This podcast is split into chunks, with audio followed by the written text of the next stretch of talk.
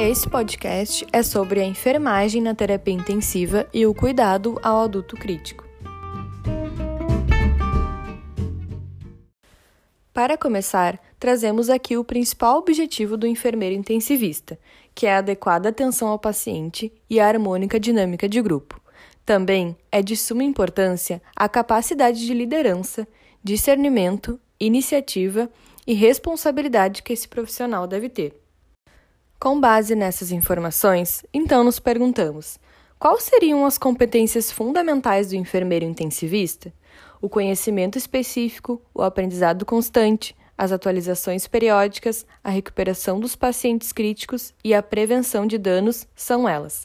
Além disso, é importante a interação paciente-equipe para promover uma atmosfera caracterizada por um mínimo de medo, ansiedade, desconfiança e tensão. Por fim, o enfermeiro coordenador, juntamente com o médico coordenador, tem a responsabilidade de planejar, implementar e garantir a qualidade dos processos. Pensando nisso, surge a dúvida de qual a importância de uma equipe multiprofissional no cuidado ao adulto crítico.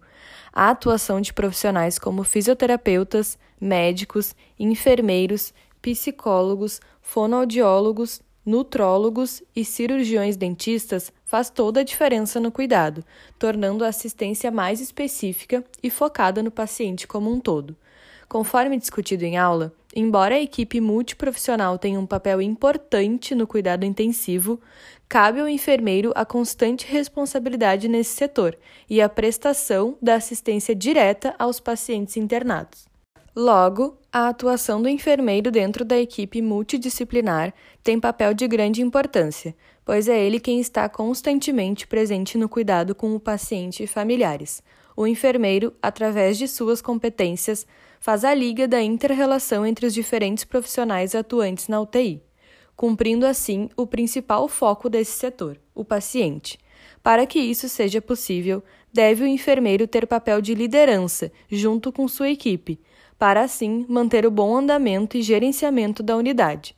Isso corrobora para a maior visibilidade do enfermeiro não só dentro da equipe, mas na assistência ao paciente e dentro da instituição.